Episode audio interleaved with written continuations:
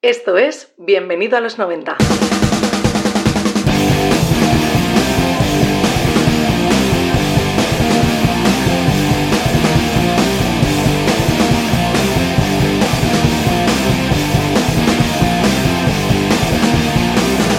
¿Qué tal amigas y amigos de los años 90? ¿Cómo estáis? Yo tengo que admitir que con algo de resaca tras el 700, pero feliz de haberlo conseguido. Juntar a tanta gente potente para vosotros ha sido toda una experiencia vital y creo que además era muy necesario para saber hacia dónde nos dirigimos. Bueno, hoy os quiero llevar a noviembre del 99, porque en la madrileña calle Fuencarral, casi pegando a la Gran Vía, existía una tienda de música enorme. Allí estaba la tienda tipo, en un local de dos plantas, con ese encanto que tienen los edificios añejos con solera del centro de Madrid. En la parte de arriba estaba todo repleto de discos y en la parte de abajo, la destinada como al almacenaje, estaba convertida en una sala multiusos donde convivían exposiciones o firmas de discos. Recordad, era 1999, todavía se vendían discos y era un negocio que daba la posibilidad de estar en una de las calles que más transitábamos los jóvenes en aquella década. No estoy muy seguro, pero creo que a día de hoy es un Footlooker. O sea que hemos cambiado los discos por el calzado deportivo. El caso es que me enteré que Foo Fighters iban a realizar una firma de discos con motivo de la salida de su LP There Is Nothing Left to Lose. Seguramente lo escuché por la radio y varios amigos decidimos intentarlo. Por aquel entonces yo tocaba la guitarra en un grupo y les dije a mis compañeros con una fe ciega, mañana voy a darle una de nuestras maquetas a Dave Grohl. Tras un silencio largo empezamos a reírnos, pensando que a Dave Grohl le gustaría alguna de las canciones, la copiaría y aparecería en el siguiente disco de Foo Fighters.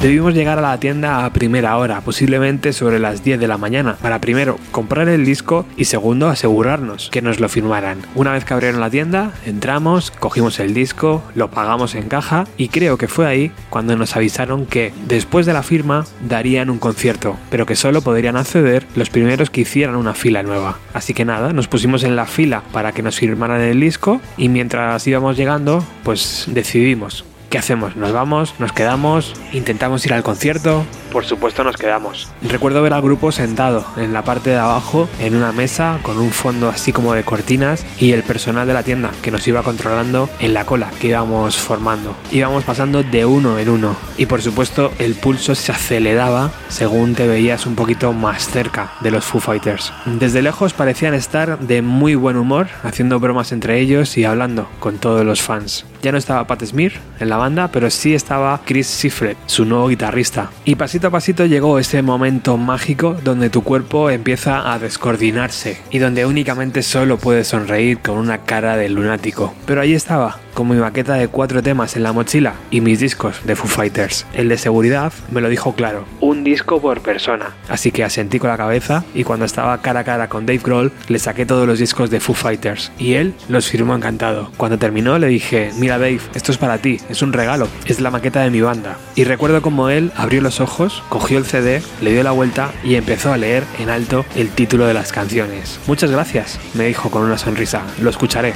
Después llegó el turno de estar con Taylor Hawkins, quien firmó el disco, después con Nate Mendel, quien también firmó, y por último Chris, que como no había participado en la grabación del último disco, firmó por detrás añadiendo sin foto. There is Nothing Left to Lose se grabó en el estudio casero que Dave construyó en su casa en Virginia y fue grabado por Taylor, por Nate Mendel y por el propio Grohl. En su portada vemos la nuca del músico con el tatuaje de la doble F, el logotipo de la banda en aquellos años. Ese tatuaje, en forma de calcamonía, venía incluido en el disco que compré en aquel noviembre de 1999.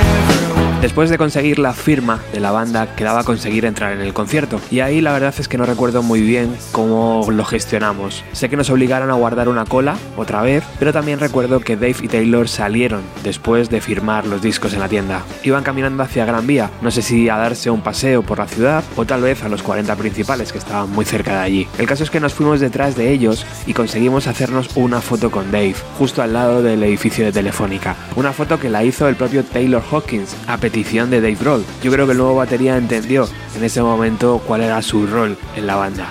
Dave empezó a bromear pidiendo que enfocara bien y ese tipo de cosas y Taylor se aseguró de hacer la foto disparando varias veces, pasando el dedo por la película de la cámara de fotos. Madre mía, parece que estoy hablando del paleolítico, pero es que así funcionaban las cosas en 1999. Recuerdo que Dave vestía una chaqueta vaquera y un gorro de lana azul y blanco y que siempre parecía muy cercano y atento. Nos hicimos las fotos y nos despedimos de ellos. Dave y Taylor siguieron caminando hacia Callao y nosotros regresamos a la cola fuera de la tienda de discos. La calle Fuencarral, por aquel entonces era de sentido único y no paraban de pasar coches. Posiblemente estuvimos un par de horas o tres haciendo esa cola hasta que salía una persona que iba dando los tickets de entrada hasta completar aforo. Posiblemente entramos unas 100 personas, tal vez 150, y en la cola recuerdo que había otras 100 o 150 más. El señor que repartía las entradas, tras darnos la nuestra, entregó un par más y se acabó. Una putada estar allí aguantando todo el día para que en tu cara se acaben las entradas.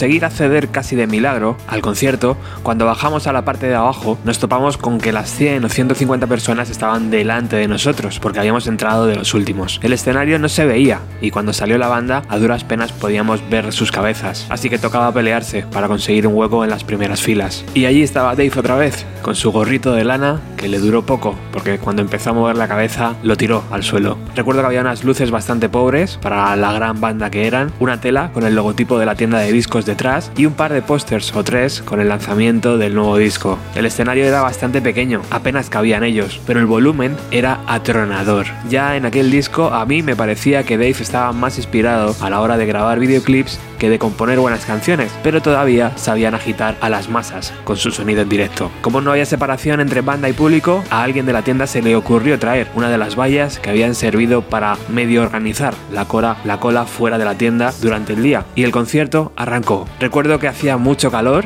recuerdo un volumen muy muy alto, recuerdo que estábamos todos muy pegados y recuerdo que tocaron, no sé, tal vez 6, 10 canciones o algo así. A la media hora de concierto más o menos, al parecer, en la puerta de la tienda se había montado un buen quilombo entre la gente que no había podido entrar y los que se habían ido sumando con el ruido del concierto. Según el propio Dave Grohl, tuvieron que parar a petición de la policía. No sé si aquello fue una artimaña bien diseñada entre la banda y la tienda de discos o realmente la policía solicitó que pararan de tocar. El caso es que nos desalojaron y al salir de la tienda pude ver un tumulto de gente. Fue uno de esos momentos donde dices, joder, se podía haber liado una muy buena ahí abajo, pero la verdad es que a esa edad nunca reparas en esas cosas. ¿Y qué os parece escuchar cómo sonaba la banda en aquel momento? Ya que no tengo el audio de aquel día en Madrid, vamos a escuchar a los Foo Fighters en Glasgow, cuatro o cinco días después de habernos hecho felices.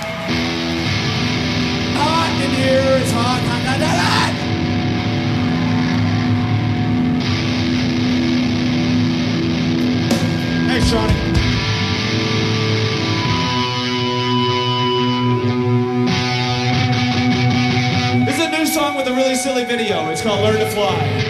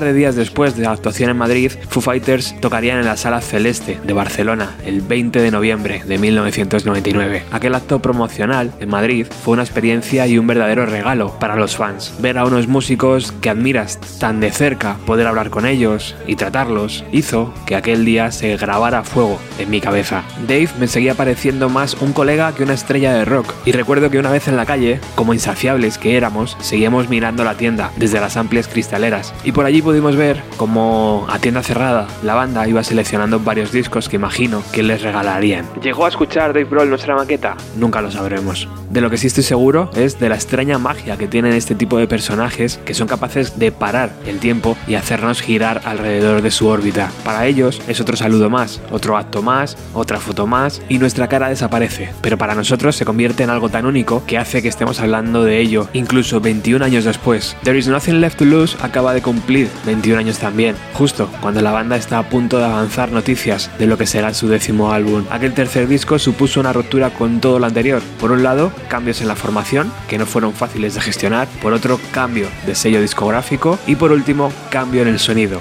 Los Foo Fighters jamás volverían a la esencia adolescente que transmitían en sus dos primeras obras. Este nuevo sonido, más maduro por llamarlo de alguna forma, siguió evolucionando en los siguientes lanzamientos, pero aquel trabajo, grabado en un sótano, les hizo ganar el premio Grammy al mejor álbum de rock.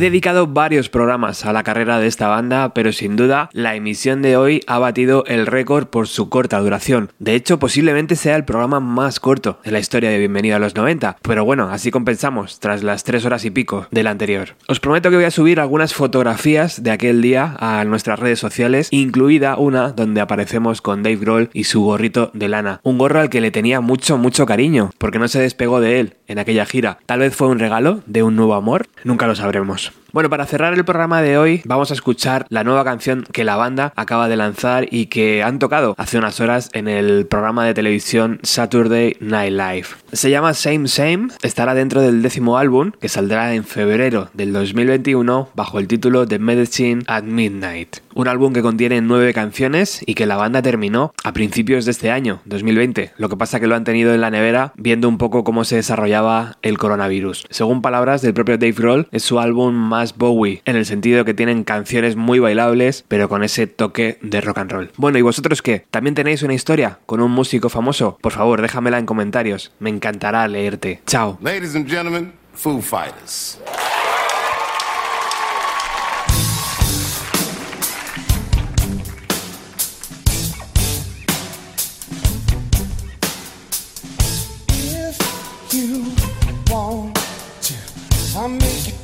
Something real just to bother you.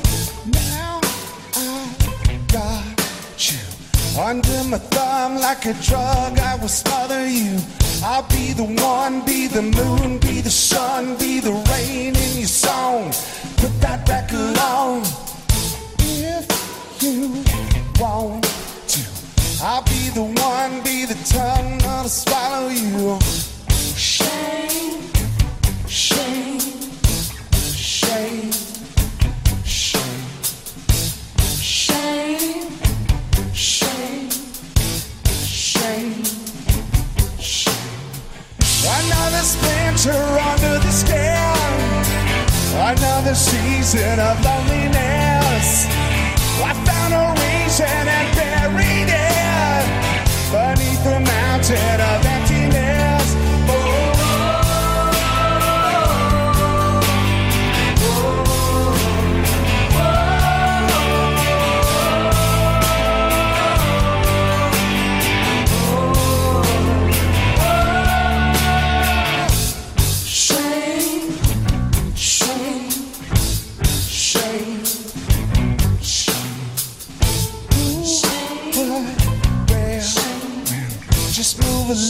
nothing wrong till we meet again.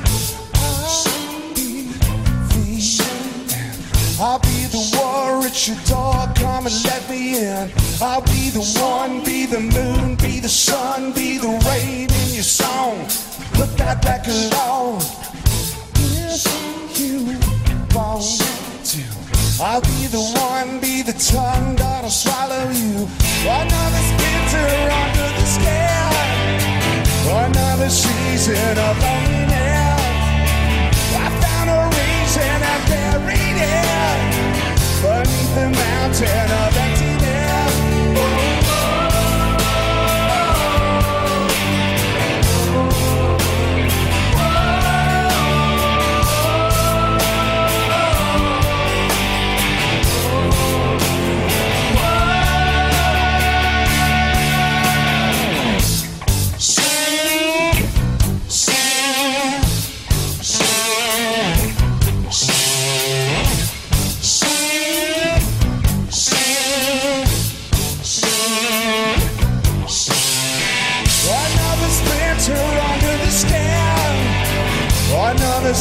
and I've always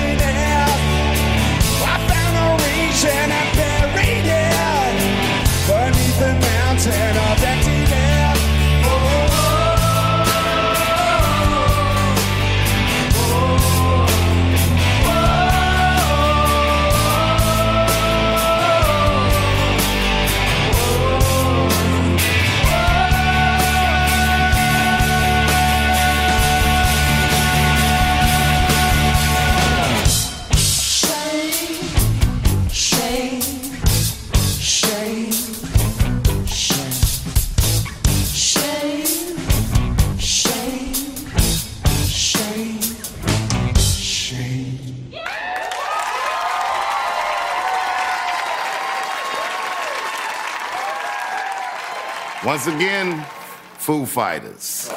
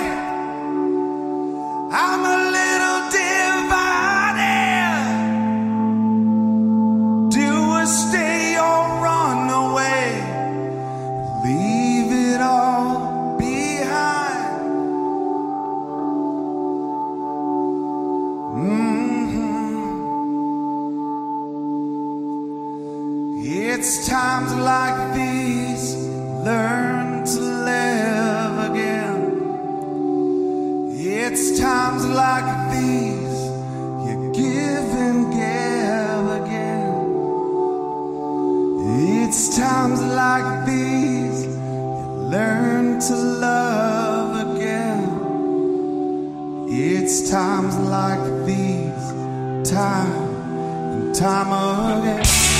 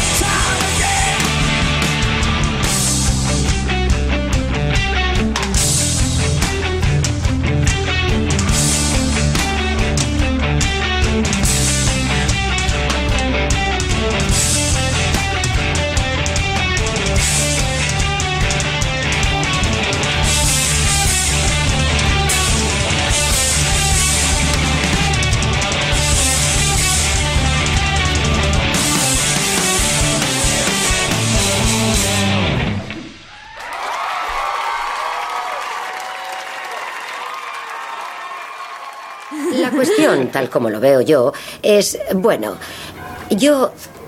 Yo creo que el mundo se divide entre los que persiguen lo que quieren y los que no lo hacen. ¿Vale? Veréis, los apasionados, los que persiguen lo que quieren, bueno, puede que no consigan lo que quieren. pero, pero, al menos se mantienen vitales, ¿entendéis? Sí. Sí. Y cuando yacen en su lecho de muerte, no se arrepienten de nada. Y los que no persiguen lo que quieren, bueno, ¿a quién le importan una mierda? Bienvenido a los 90 con Roberto Martínez.